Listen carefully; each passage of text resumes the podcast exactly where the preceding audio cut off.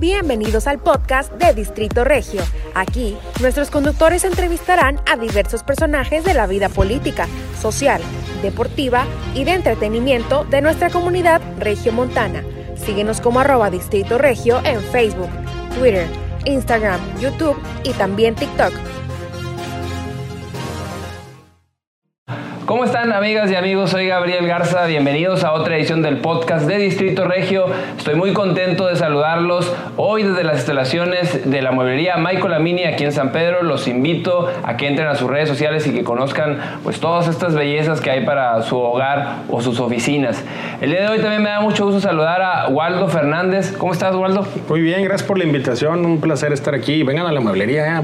la verdad que tienen muy buenos muebles. Ya, ya le echaste el ojo a algo. Bueno, Waldo es, es diputado del Congreso local por Morena y vamos a platicar en esta media hora pues de su personalidad, de sus gustos, de sus hobbies, porque aquí pues nos gusta conocer un poco más a la persona que, al político. Y bueno, pues eh, Waldo, vamos a, comenzar un poco de, tu historia en resumen. Bueno, tú eres de aquí de Monterrey. Sí, claro. Eres eh, abogado, eh, y bueno, eh, en, el Congreso, pues eh, primero cuéntame un poco cómo, cómo llegas a, la política, porque tú, tú estabas en la iniciativa privada y ahí creo que hay una historia de una invitación que te hicieron hasta llegar ahora a Morena. Sí, mira, primero que nada, soy aquí de Monterrey, del fraccionamiento de Bernardo Reyes, ahí pegadito a Mitras Norte. Cada seis meses salíamos evacuados porque Citza se quemaba. Sí. Este, no, no es cierto, no era tan, tan seguido, pero ahí del fraccionamiento de Bernardo Reyes, una infancia común y corriente, una familia con limitantes pero sin carencias, nunca las percibimos así como tal. Mis papás hacían un gran esfuerzo, mi papá de origen español, que en paz descanse, y mi mamá mexicana. ¿Y ¿Cómo se da mi llegada a la política? Fíjate que, que fue muy, muy extraño. Cuando traté, no se me dio.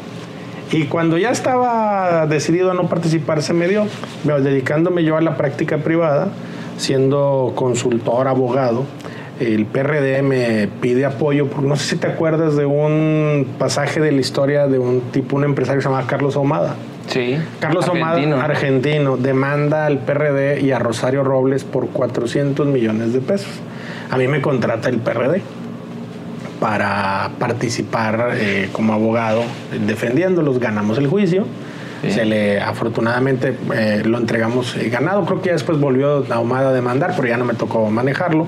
Y de ahí llega la invitación para ser diputado, concretamente en el área de seguridad. Yo en ese tiempo eh, combinaba mi práctica privada con un trabajo en el Centro de Integración Ciudadana, el SIC. Okay. SIC MTY tiene su página, su Twitter, que creo que sigue siendo una cuenta muy importante.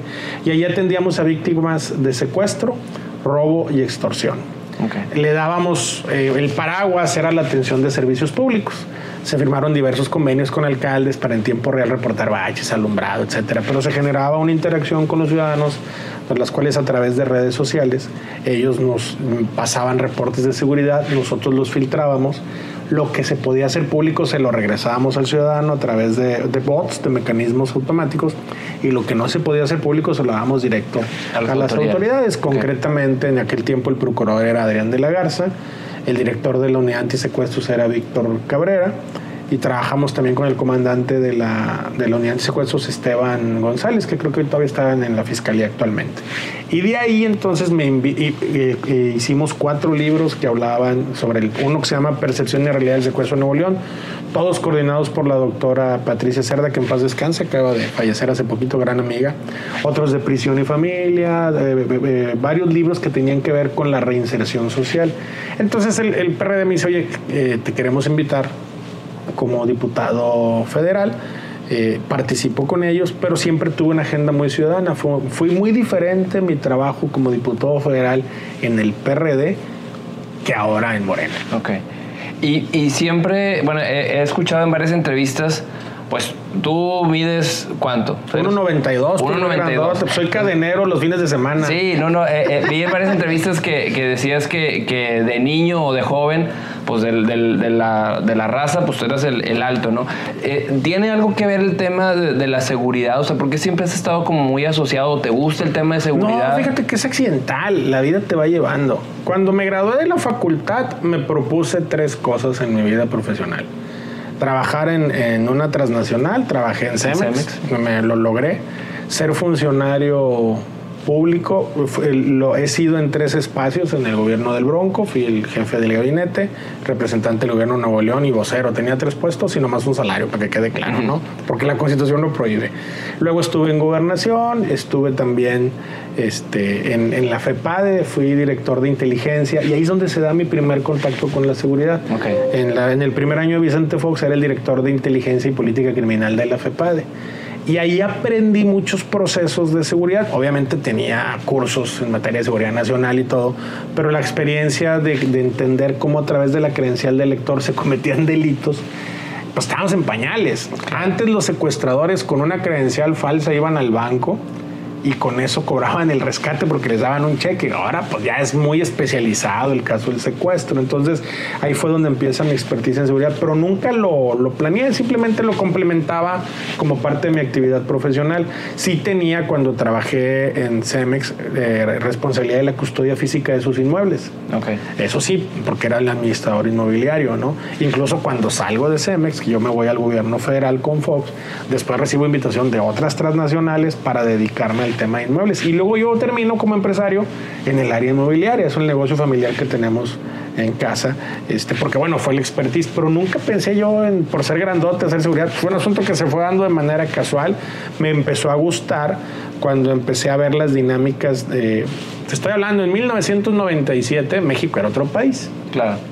Pero ya se empezaba a ver una deformidad en la sociedad eh, se empezaban a ver cosas no muy gratas. No sé si te acuerdas del mochorejas, que empezaban a pasar cosas, los narcosatánicos, este, todo esto, empezaban a pasar cosas donde la sociedad nos empezaba a mandar mensajes de que se estaba generando un conflicto social que lamentablemente no se atendió y bueno, pues hasta el día no hemos salido. Bien, y lo de funcionario público, ¿de dónde el gusto? O sea, ¿cuáles son tus primeros, eh, digamos, de niño eh, aprendizajes de alguien que le gustaba el servicio? Porque no, no hay políticos en tu familia. no, no, no. Pero a lo mejor sí alguien que, que, le gustaba servir y... No, fíjate que, que mi papá era, tenía una ferretería de, changarrito ahí en, la, en Guadalupe, en la colonia Pablo Olivas, en la avenida... En Pablo Olivas precisamente, pero eh, en Guadalupe. Entonces era un changarrito. Mi mamá era una mujer, mi mamá fue una mujer excepcional, eh, hija única, mi, abuela fue madre soltera, empleada doméstica, mi abuela. Eh, mi mamá eh, nos, nos saca de la extrema pobreza a la clase media, una mujer muy inteligente, muy voluntariosa, etcétera, pero no había ningún funcionario en mi familia. Lo que sí es que desde muy niño me fueron condicionando al tema de la abogacía porque era muy, muy peleonero verbalmente, no físicamente. Aunque soy grandote, era muy malo para los golpes, pero verbalmente siempre me estaba debatiendo. No, no estoy de acuerdo, era muy contestón. Entonces, como me, este pinche abogado, me decían perdón por ese pinche abogado, y terminó condicionándome la abogacía, pero tampoco había abogados en la familia, ¿no? Me gustó mucho la carrera de leyes. Cuando eres estudiante de leyes, eres muy idealista. Okay quieres, evidentemente, entras a leyes porque quieres hacer justicia, eh, luchar por las mejores causas, luego chocas con la realidad, ¿no? La realidad implica que todo ser humano tiene derecho a un juicio justo, aunque sea culpable pero tiene derecho a un juicio justo. Entonces, eh, pero finalmente me, me, gustó esa parte de la abogacía, ejercí hasta el 2015. Mi último asunto que ejercí fue el de Carlos Omada. Cuando soy diputado federal determino que no quiero estar metido en conflictos de intereses, entonces me separo de la organización donde estuve en mi despacho eh, y ya prácticamente me dedico solamente al área inmobiliaria. Y tenemos una pequeña sofoma, un banquito ahí también, un asunto con otros socios, pero eso es a lo que realmente de eso vivo de diputado no vivo, nunca he vivido de la política. Ok, y, y ahorita decías que, que, bueno, como abogado entras por, por, por ciertos ideales, ¿no? Por, por, cambiar, pero ahora como servidor público, ¿cuáles son? O sea, ¿cuáles son las, las, banderas por las que tú vas peleando? Fíjate que es interesante porque yo sufro una conversión por el libro de Percepción y Realidad del Secuestro de Nuevo León. Yo era de ultraderecha. Okay. Era de que si robó, córtenle las manos y que si es malo, eh, la maldad existe per se, etcétera. Cuando empiezo a atender a víctimas de secuestro, pero también me entrevisto con secuestradores, mi pensamiento se corre hasta la izquierda, porque entiendo que los delincuentes son producto de la sociedad. Hay un caso de un secuestrador que lo, lo he mencionado varias veces, que a los siete años víctima de abuso sexual en casa. A los nueve años ve cómo el papá abusa sexualmente de la hermanita a los 14 años, el papá golpeando a la mamá, él quiebra una botella, se le entierra al papá y se sale de su casa. y a los 19 años secuestrador. Entonces, pues ese muchacho o esa persona, cuando le entrevistamos, te das cuenta, es, oye, él es producto de una sociedad. Evidentemente, el principal responsable es el papá y la mamá, pero hubo una sociedad, hubo un vecino que veía eso y no hizo nada. Claro. Hubo un pariente, un amigo que sabía de eso y no hizo nada. Hubo una autoridad indolente. Entonces, es el reflejo de una sociedad, de un mal gobierno que ha perdido sus valores a través del tiempo. Y entonces em- empiezo a analizar y es donde digo, no es cierto que exista la maldad per se. Es un origen, Es- una, hay una, consecución de actos que Claro. te llevan a cometer un delito. Entonces es donde me corro hacia la izquierda. Cuando me preguntan por qué en Morena, pues yo vivo en San Pedro, para empezar. ¿No? Este, eh, yo nunca he ocultado mi patrimonio. Cuando entré al gobierno federal, yo no soy millonario, pero tampoco soy pobre, me explico. Vivo bastante bien, soy empresario. ¿Por qué en Morena? Tiene mucho que ver con tres cosas: mis orígenes, mi abuela como empleada doméstica me platicaba historias de cómo ella eh, sufrió, batalló, trabajó, etcétera. La historia de mi mamá de superación es una historia impresionante. Tiene que ver con este contacto con delincuentes y víctimas del delito, que por lo general nadie lo ve, porque afortunadamente, pese a que la estadística de inseguridad va a la alza, México sigue siendo un país donde la generalidad de los que estamos aquí nunca ha sido víctima de un secuestro. Probablemente los que estamos aquí hemos sido víctimas de un robo simple, pero nadie de una- un robo en la pistola. Todavía seguimos, pese a que la estadística es muy alta, somos 128, no, bueno, ya 130 millones de habitantes.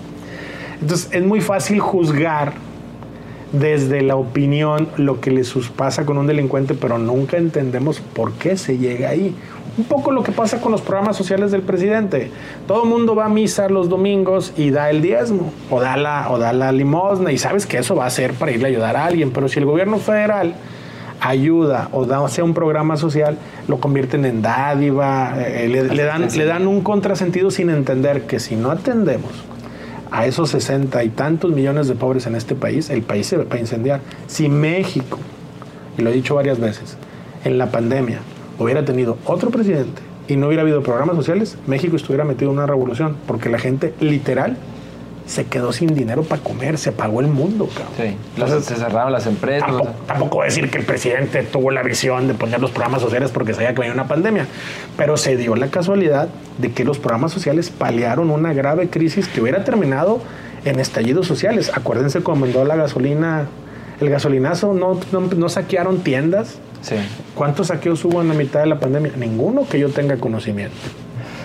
Bueno, pues justamente esto que, que me comentas me, me recuerda un poco sobre la estrategia de seguridad de, de, AMLO, que se critica mucho, se habla mucho de la de abrazos, no balazos, pero él siempre habla de es que hay que ir a la causa, al origen, justo como lo que tú estás mencionando ahorita, que fue lo que te, te- atrajo a, a la izquierda, de no a lo mejor etiquetar nada más al, al- al ladrón o al asesino o al acto, sino ir, ir, ir a las causas. Eh, En el tema de seguridad de, de la estrategia nacional, ¿tú también piensas así o cómo, cómo evalúas que... Sí, mira, eh, afortunadamente tenemos una máquina en el tiempo nosotros, que antes no existía, que es el Google. Métete a Google y busca eh, cuando era Preña presidente y el, el último tercio, los últimos dos años de Felipe Calderón. Todos los intelectuales, todos los periodistas, todos los expertos en seguridad que hoy critican la estrategia del presidente, hablaban sobre la necesidad de un cambio de estrategia, que era atender la prevención y atender las causas. Esa era la verdad. O sea, lo, te puedes meter a Google. Te digo, yo estaba ahí. Los, los que se dicen especialistas en temas de seguridad, porque soy parte de la comunidad, y Claro. que ahora atacan al presidente por el tema de los programas sociales, pues son los que mismos ellos decían, es que la solución es atacar el mal. ¿Cuál es el asunto de la estrategia de abrazos y no balazos? Pues es que si la tomas en sentido literal, pues No. la- que no es, obviamente no es así. Lo que está haciendo el presidente es, a ver, tenemos una causa. Yo en un viaje a Chiapas, en gobernación, conocí una niña que nos ayudó a entrar al- a la zona donde estaba el ZLN. Estábamos viendo el tren Maya y todo este rollo. Y esta chica te platicaba que ella tenía, ella recibía la beca del presidente, esta beca de jóvenes construyendo el futuro. Pues nunca digo el nombre correcto, pero creo que sí se llama Jóvenes construyendo Sí. el futuro. Entonces, y que se había salido de trabajar y que ahora estaba trabajando ahí en, en gobernación cuatro horas al día. Entonces, oye, pero pues tú podías que haberte quedado donde estabas. Por cuatro horas era un complemento. Bueno, es que me pagaban muy poquito. Ella era empleada doméstica y le pagaban algo así, 23 pesos por semana. Porque el dueño de la casa le decía que le daba casa y alimentos. Ese es el país que no vemos. El país de los contrastes. Entonces, cuando la gente juzga en Guerrero, me tocó casos de que por 5 mil pesos alguien te puede. Hay sicarios.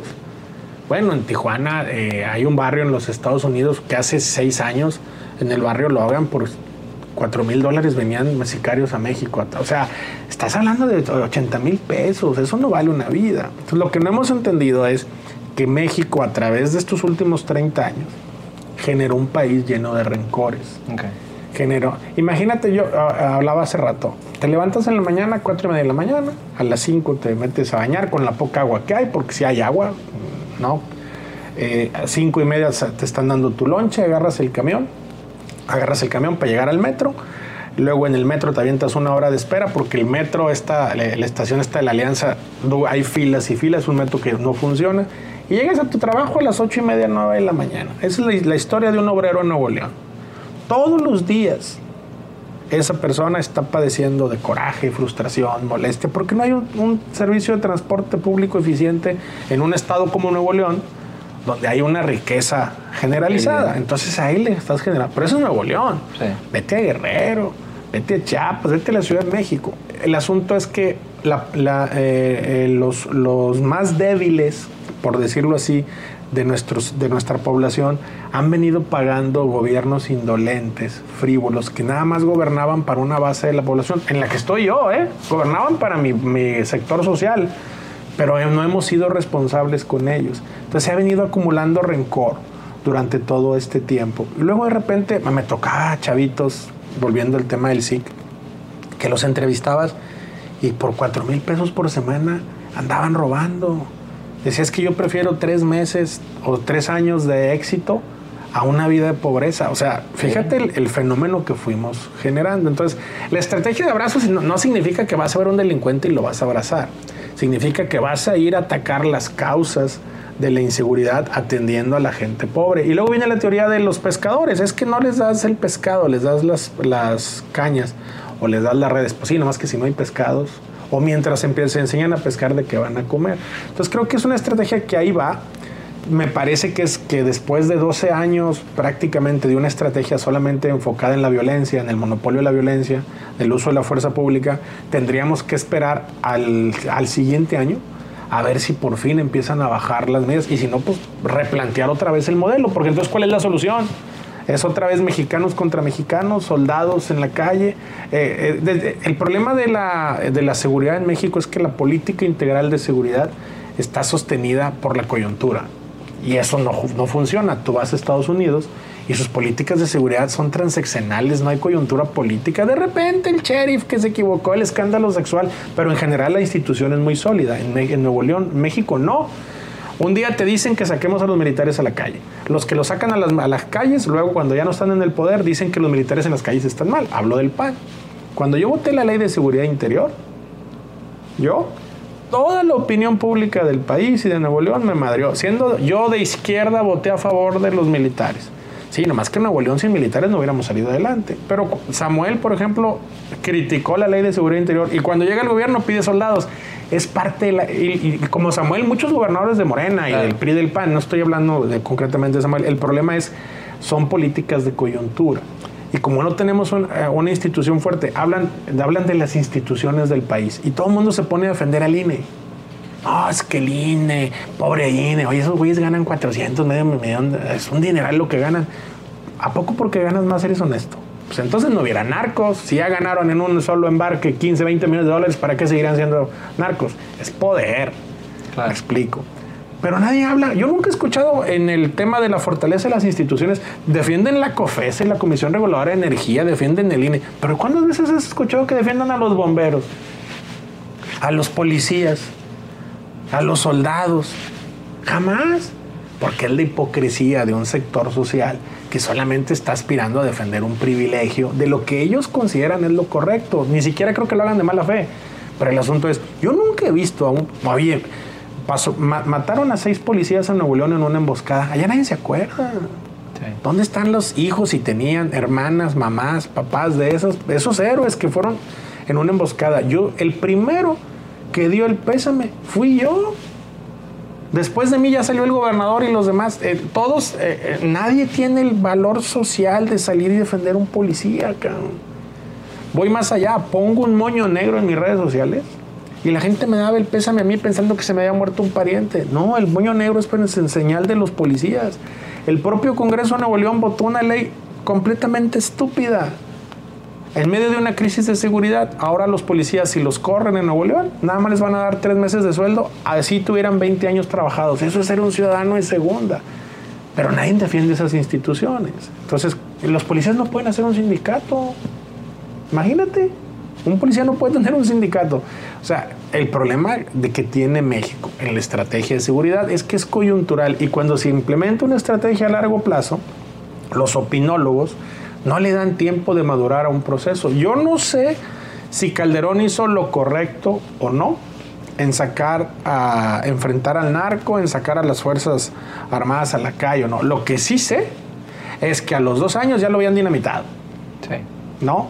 Entonces, yo no sé si, si, yo creo que el presidente está haciendo lo correcto tratar de pacificar al país, porque el país se tiene que calmar, ¿eh? estamos acelerados todos. Y creo que le tienen que dar un tiempo de maduración a que la gente entienda que es lo que estás generando son ciudadanos, son generaciones. A ti y a mí ya no nos van a hacer cambiar. Si tú opinas que el presidente es bueno o malo, eso no te va a hacer cambiar de opinión. Si opinas que las medidas de seguridad son o malas, no te van a hacer cambiar de opinión. Pero si eres joven y te das cuenta desde una óptica formativa que el Estado mexicano reconoce a sus ancianos, a sus abuelos, dándoles un apoyo social, poquito, mucho por un apoyo social, te empieza a formar. Mi mamá, que en paz descanse, era hija única. Y ella cuidó a su madre, a mi abuela, toda su vida. Y un día me dijo ella, yo a lo que aspiro es a que ustedes viendo lo que yo he hecho por su abuela, cuando yo sea grande, hagan lo mismo por mí. Ella murió en mi casa. Se fue a vivir a mi casa, eh, estuvo ahí, ahí, mis hermanos estuvieron ahí. ¿Por qué? Porque nos formó sobre la importancia de respetar a nuestros padres. Entonces, el asunto aquí es, también es formativo. Cuando el presidente habla de moralidad, de valores, muchos se burlan de él. Pero eso, eso fue lo que le pasó. empezamos esta plática hablando de esta persona que secuestraba. Pues ahí fue una crisis de valores que se fue gestando con el paso del tiempo. Entonces creo que hay que tener un poco de paciencia. Yo espero que el próximo año los indicadores de seguridad empiecen a mejorar y entonces ahora sí veamos verdaderamente la curva hacia abajo. Y si no, pues tal vez replantear otra vez la política de seguridad. Bien. Bueno, y hablando de, sobre Nuevo León, este, Waldo, a ver, en un breve resumen, ¿qué se ha hecho bien y, qué se ha hecho no tan bien en, ese tiempo que lleva el gobierno actual? Bueno, primero que nada, pues hay que decirle a los ciudadanos, así se, enojen, pues ellos votaron por el gobierno que tenemos. ¿no? Y votaron por el MacPrian también.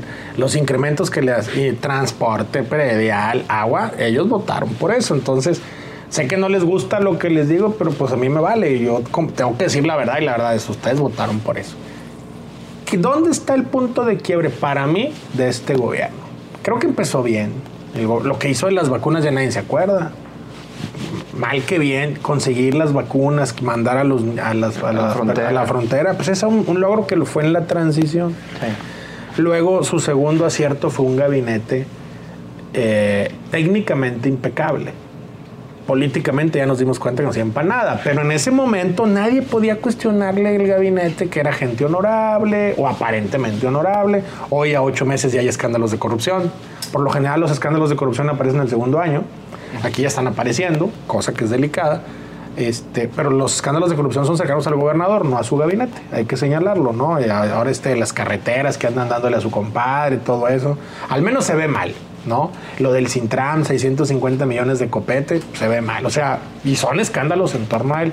Pero su gabinete, digamos que era un gabinete técnicamente impecable, personas reconocidas de la sociedad civil.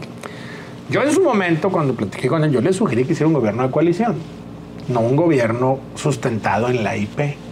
Porque es un gobierno que hay que decirlo. Yo, ven, yo mi origen es de la IP, tengo amigos en la IP, soy, amigo de algunos de ellos porque si voy a sus bodas, ¿verdad? Por eso digo, soy amigo de, de sus hijos. Pues es un chiste que ya te contaré, pero soy amigo de ellos. Y yo se lo dije, no, es, no puedes sostener un gobierno con la IP. Porque no son políticos, porque eh, es contradictorio el mensaje. La- lo que el origen de una empresa es para generar riqueza. El origen de un gobierno es para generar gobernabilidad. Entonces son, son, tienen fundamentos diferentes. Entonces yo diría, ¿dónde empezó el gobernador? ¿Dónde perdió el gobernador? Para mí, y lo dije públicamente, el gobernador pierde el día que se disfraza el día del niño. Ya se había disfrazado su esposa, pero su esposa es su esposa, ella no le eligieron, etcétera. Pero el día que él se pone eh, esta imagen de Buzz Lightyear, aunque sea en un evento para los niños del DIF, lastimó la investidura. Y cuando lastimas la investidura, esa foto se convierte en la foto recurrente de todas las crisis del Estado. Cada vez que no hay agua, te sacan la foto. Cada vez que hay un muerto, te sacan la foto. Cada vez que el transporte aumenta, te sacan la foto. Entonces creo que ese es el punto de quiebre donde le falta el respeto a la investidura. La psicología del delincuente es igual que la de cualquier ser humano. Si yo llego y me siento aquí contigo y por en algún momento de la plática este, tú sientes que no soy digno de respeto, pues me vas a hacer preguntas, este, as- vas a jalar hasta donde puedes. Bueno, el delincuente es peor. De repente ven un gobernador que está caricaturizando la designación del puesto político más importante del Estado. Pues evidentemente, míralo, vean, sí, chequen la estadística, a partir de que se disfraza, se empezaron a disparar todos. ¿Por qué? Porque la delincuencia siempre te reta. Ok. Esta, esta historia de que es que antes los delincuentes tenían valores, nunca los delincuentes han tenido valores. Nunca. Antes alguien los administraba. Pero un delincuente que mata, ¿qué valor puede tener? Que roba, ¿qué valor puede tener? Que, vende droga, ¿qué valor puede tener? Es parte de la, de la psique que a veces los mexicanos eh, justificamos cosas que son injustificables. Entonces creo que ese es el punto de quiebre del gobernador. Luego, un gobernador, yo estuve cercano a un gobernador y yo padecí las ocurrencias de un gobernador. Que salías de Palacio Nacional con un acuerdo económico y político para el Nuevo León y con una entrevista lo desbarataba. Yo me acuerdo mucho el 4 de diciembre del 2018 que estuvimos, no me va- y espero que no me que salga y me, me, me digan que no es cierto, estábamos Carlos Garza, Jaime Rodríguez Calderón y un servidor con el secretario de Hacienda, Luis Carlos Ursúa. Y nos dijo, felicidades, vienen todos los proyectos prioritarios eh, que marcaron ustedes para Nuevo León. Una bolsa con más o menos de entre 5 y 7 mil millones de pesos. Lo teníamos firmado, güey. ¿Y qué pasó al salir? Pues el gobernador en una comida se empezó, eh, ahí estábamos con gobernadores y salió y dijo, empezó a decir que nos íbamos a salir del pacto fiscal, que, que- que el- lo que había hecho el presidente, un evento en, la, en el Zócalo había sido un acto, este, ¿cuál austeridad? Eh, porque le habían entregado un palo, que era el bastón de mando. O sea, ¿qué, qué es eso? Y Entonces es, gobernador, ¿qué necesidad si ya tenemos el presupuesto? ¿Qué pasó? Si no lo dieron, pero a cuenta gotas. Claro. ¿Por qué? Porque lamentablemente así son las relaciones del poder. Ojalá y no fuera así, pero eso fue lo que pasó. Entonces, ¿qué es lo que le pasa a Samuel? Que entonces de repente se empieza a robar diputados y alcaldes. Y como en ese tiempo se había comprado al Congreso, porque le dio 600 millones, yo no lo digo, lo dijo él, está en video, le di 600 millones al PRI y al PAN, porque el presupuesto lo manda él. Se había comprado el Congreso, pues el PRI y el PAN se estaban riendo. Se están quitando diputados a Morena, alcaldes a Morena. Nosotros éramos la tercera fuerza política en el Congreso, la coalición. Teníamos siete diputados cuando empezó el Congreso, ya nadie se acuerda. Hoy quedamos cuatro. Dos en Morena, uno en el Verde y una independiente, PT, bueno, independiente, ¿no? No, pero éramos la segunda fuerza. Movimiento Ciudadano era la tercera fuerza. Se empieza a robar y los demás se están riendo. De repente un día, como, como son los pandilleros, como son los mafiosos, pues ya querían más. Y entonces, al más estilo de mafia, se robó un alcalde y se empiezan a pelear. Y entonces se acordó el PRI y el PAN que eran opositores. Y el gobernador ahora indignado salía y pedía a la sociedad civil que le dijera a los diputados que lo dejaran de molestar cuando nadie se acuerda que se robó, al, 10 creo que 14 alcaldes se robó. Esa es una distorsión al proceso democrático. El PRI inventó el fraude electoral, las mapacherías, los tacos, la compra de votos, el acarreo. El PAN inventó la concertación electoral. En la mesa tú y yo negociamos y no importa la voluntad popular. Y Movimiento Ciudadano inventó el fraude postelectoral. ¿Para qué te postulas? ¿O qué sentido tiene que te postules por un partido? Llegas y en una noche lees los postulados básicos de Movimiento Ciudadano y te das cuenta que no, yo no soy de Morena, soy de MSA y te cambias de partido. Pues obviamente la ideología que les están dando es clara. Entonces ahí el, falla el gobernador, su segunda falla, le falta el respeto a la investidura y la segunda es, él tiene que levantarse y dormirse pensando en una cosa, gobernabilidad. Y, no, y si tú atacas a la clase política, no generas condiciones de gobernabilidad. Segundo error. Tercer error, creo que este afán por estar mediatizando y comunicando cosas lo ha hecho que se tropiecen ellos solos. Ayer simplemente pues, el mensaje que sale a dar, pues el resumen es que nos va a aumentar el agua, ¿no? O cuando va a Montemorelos y dice aquí nos van a dar agua, pues se le echa encima al pueblo. Creo que hay cosas que como gobierno tienes que entender que no debes comunicar, que tienes que hacerlas. Y hay cosas que debes de comunicar, pero esta ansiedad por estar notificando cosas positivas, a ver, no hay manera de que el gobernador salga bien librado de la crisis del agua. Y eso es algo que su grupo lo tendría que entender. ¿Por qué no hay manera? Primero, porque él tumbó la presa del Monterrey 6, o al menos se jactó de eso. Segundo, porque a la gente no le importa lo que tú le salgas y le digas, le platiques, le digas. Tú abres la llave y no hay agua acá. O sea, ¿qué es lo que tendría que hacer el gobernador? Creo yo. ¿Cómo le hace para regresar diputados? Pues ya es imposible, ese ya es un asunto. Pero lo que tendría que hacer es, primero, ¿cuál es la obra insignia que nos va a sacar adelante? Llevamos ocho meses y no han podido empezar una, una obra para que nos ayuden con el tema del agua. En la panza de agua y drenaje está la, están los derechos de agua para Monterrey 6. Pues ya que lo declaren y empieza la obra. Al menos ya le vendes la esperanza al ciudadano en que en tres, cuatro, cinco años va a haber agua. Pero ahorita no hay. La presa Libertad, cuando se acabe y se llene, porque la zona de la seca es allá, ¿eh? Pero se llene, nos va a durar para ocho años de crecimiento, porque cada año se viven a vivir en Nuevo León 90 mil personas. Después de ocho años vamos a tener el mismo problema. Entonces él tendría ya que replantear. ¿Yo qué haría? Cancela tus metros. La, línea 3, 4 y 6. las, todas esas líneas que quiere hacer, cancélalas. Perdón, la 4, 5 y 6 y enfoca todo ese presupuesto, 60 mil millones de pesos, en lo que hizo don Alfonso. Ve y trae agua donde se tenga que traer y dale al Estado esperanza, porque ahorita yo me dedico al ramo inmobiliario. Yo no estoy haciendo nada en Nuevo León. O sea, no hay agua. Y el gobierno ahorita tendría que tomar una decisión de ya no más fraccionamientos nuevos ya no más de torres de departamentos, ya no más construcción. Imagínate eh, eso para un estado como Nuevo León, viene el, el, decremento económico. Entonces, ya no va a ser aquí interesante invertir. yo creo que ningún gobernante, Samuel incluido, que yo tengo, de hecho, a mí me cae bien. Vamos, dice, no, a mí me cae bien, o sea, creo que le pone ganas. Es workaholic.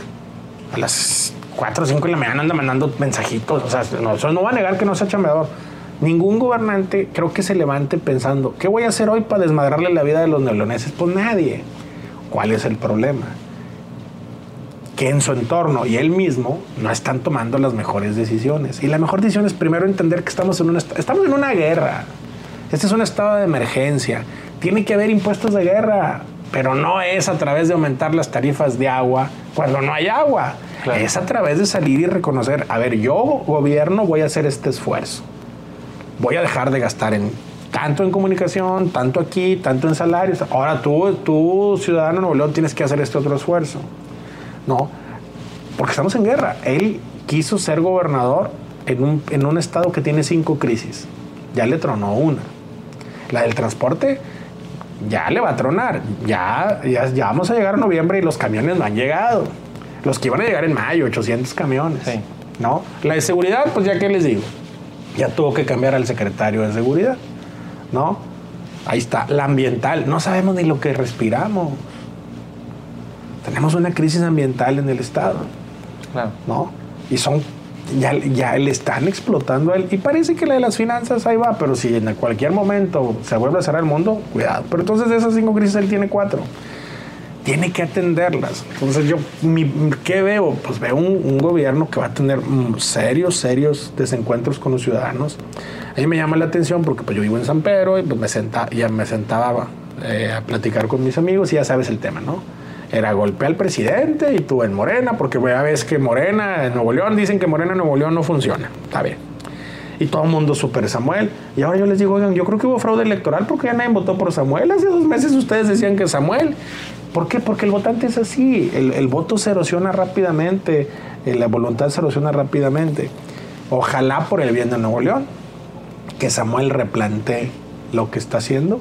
Creo que todavía está a tiempo. Creo que la solución política es un gobierno de coalición que invite al PAN, al PRI, a Morena, al Verde, en la representación que ellos tienen a formar un gobierno de coalición, que limpie su gabinete, que ya está demostrado que aunque son buenas personas y técnicamente son impecables, no tienen sensibilidad para atender estas problemáticas que se están viviendo y él lo que él requiere es gobernabilidad.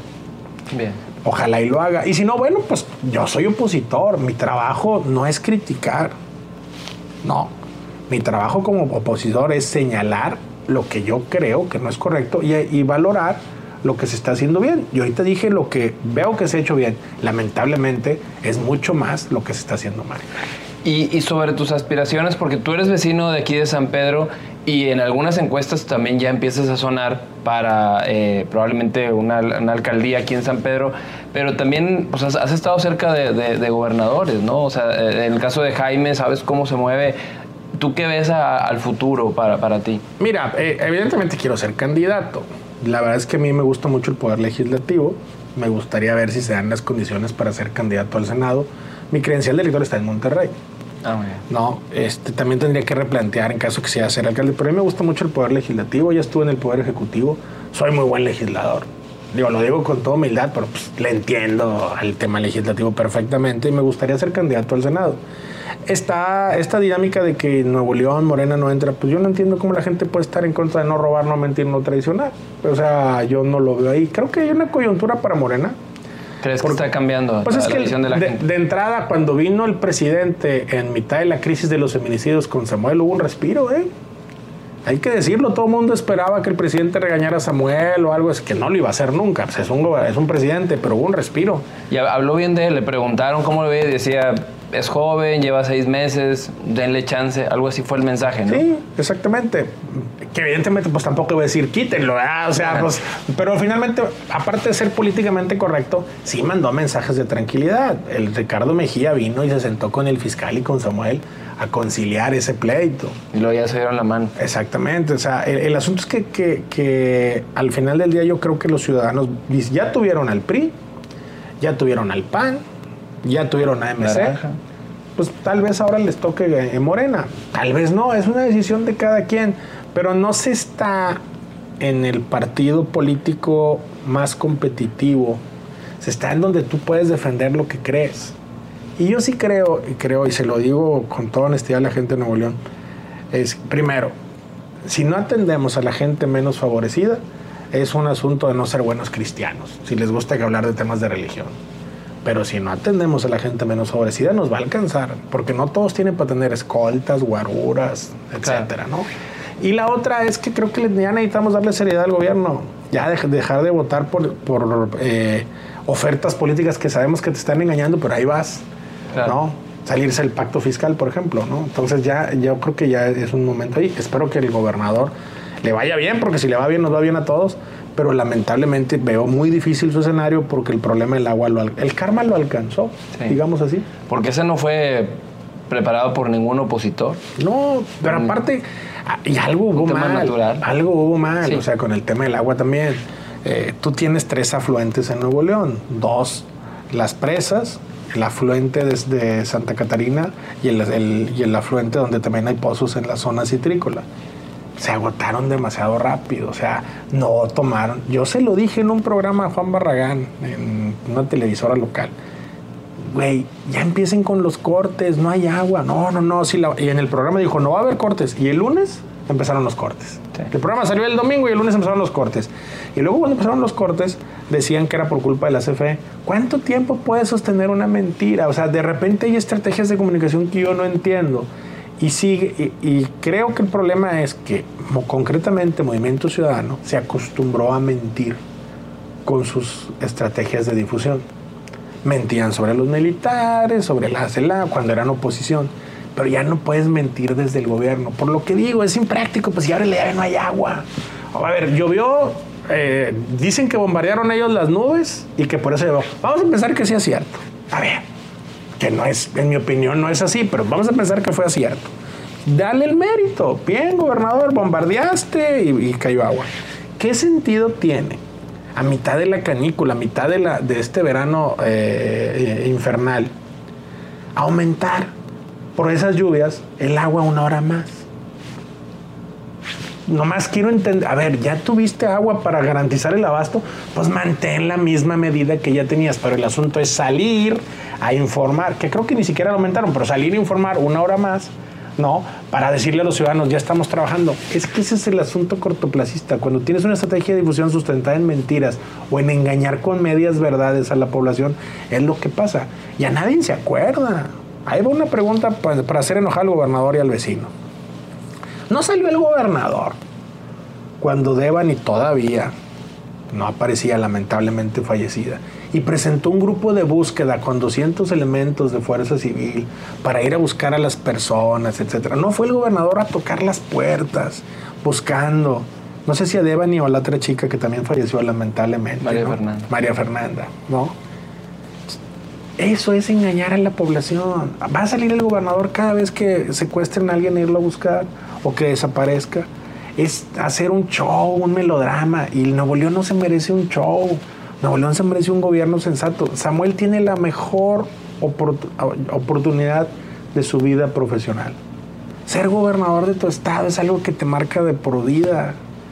Yo estuve cercano a un gobernador que así como también critico algunas cosas de también digo, Jaime no, me dejó hacer por eso conseguimos la presa del metro, porque me dejó tomar decisiones, o sea, se lo reconozco, pero Samuel tiene una oportunidad única en la vida.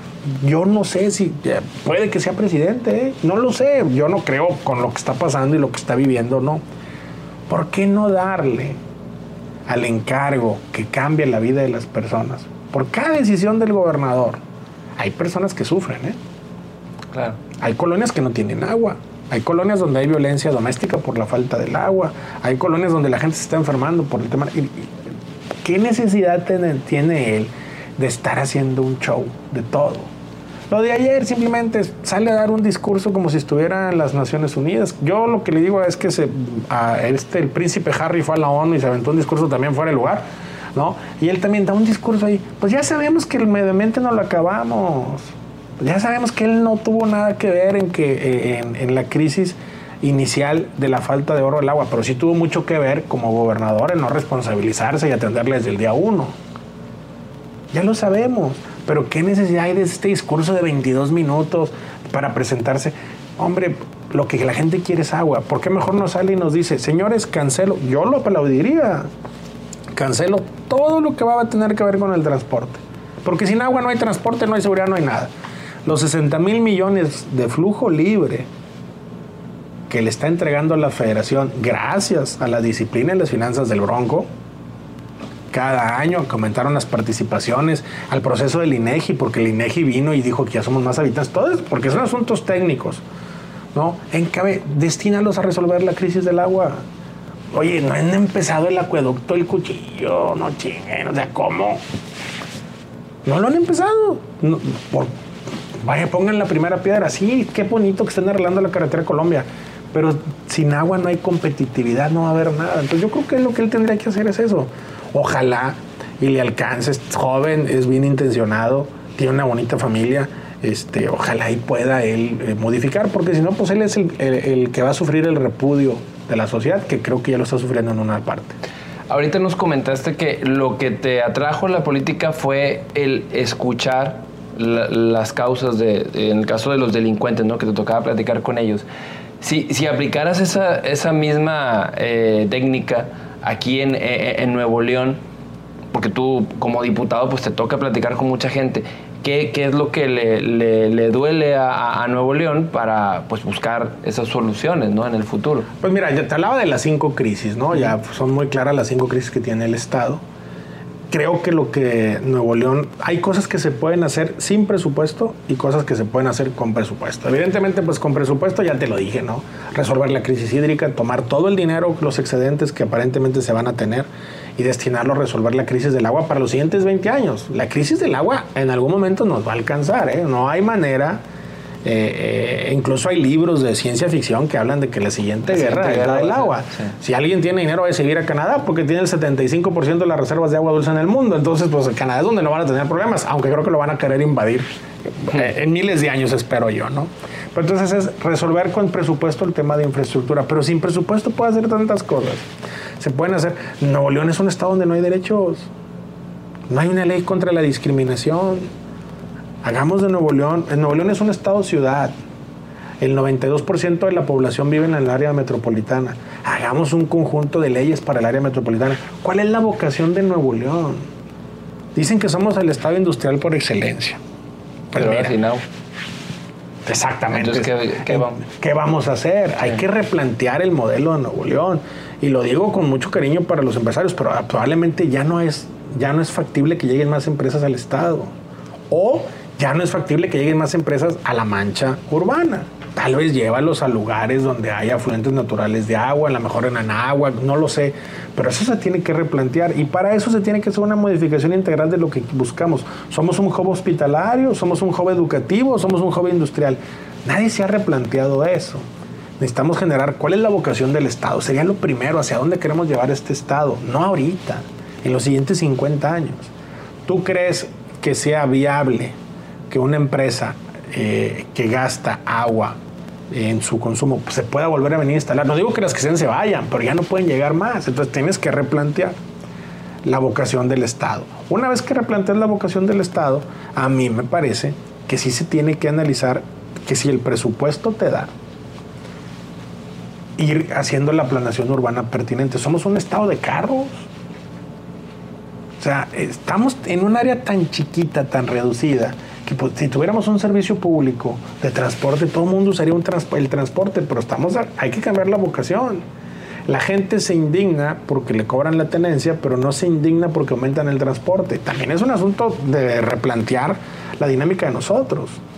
Eh, y la tercera que yo haría también es que sí se requiere un acuerdo por el Estado de Nuevo León, pero un acuerdo donde se juegue encima de la mesa. Si los empresarios se quieren meter a política, éntrenle pero no generen organismos intermedios ahí falsos como el, el Consejo. Ya se enoja aquí, se va a enojar Sandía Molinar, pero yo les digo el Consejo Cínico de las instituciones, ¿no? Cuando se robó alcaldes no se metían. Cuando se robó diputados no había problema. Ah, cuando le van a quitar la WIF, le estás violando la ley. A ver, sean parejos, piso. Las cámaras empresariales. Y yo tengo amigos ahí, ¿eh? O sea, lo único que yo digo es, no se vale querer participar en política sin ensuciarse, porque yo tengo mi red social y mientras estoy hablando alguien me está mentando la madre en Twitter, otro en Facebook dice que yo soy un corrupto, otro en el YouTube dice que soy otra palabra. Pues, todos por arriba de la mesa, trabajemos. Tenemos un Consejo Nuevo León, que es un consejo de aristócratas, el que lo dejó Rodrigo Medina, donde ellos ahí de buena fe tratan de buscar las mejores prácticas para Nuevo León yo les preguntaría a las cámaras empresariales, a los consejos, al, ya lo digo en serio, al Consejo Cívico de las instituciones, a todos estos. Yo estuve en una C, fui vecino del Consejo Cívico cuando estaba Miguel Treviño. ¿Cuántas veces ellos se han levantado a las cuatro y media de la mañana para ir a llegar a trabajar a las 8 y agarrar un camión? esa es la parte que sí tenemos que entender que hay dos Nuevo Leones, el de San Pedro y el Nuevo León que sufre, pero que también es el que mueve el Estado, el de los obreros, empleados domésticos, los pocos, pocos agricultores, pero que casi nos los hemos acabado. Fíjate, ese, donde más se gasta agua es en la agroindustria y no somos líderes en la agroindustria. ¿Me explico?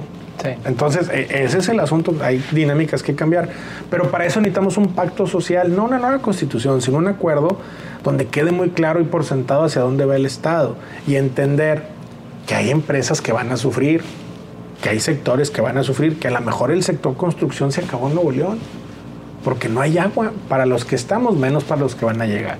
Y hacer una contención. Cada año Nuevo León crece 90 mil personas. No, no es sostenible ese modelo.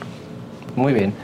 Pues Waldo, queremos agradecerte mucho tu tiempo, toda esta charla para conocerte un poco más y, conocer tu visión de hacia dónde va el Estado y la ciudad. Pues me gustaría también que, pues, que te refirieras a la gente con algún mensaje de cuáles son tus acciones, porque sé que ahorita están en un receso eh, en el Congreso, sí. Eh, pero dentro de tu agenda, de lo que vas a estar trabajando próximamente.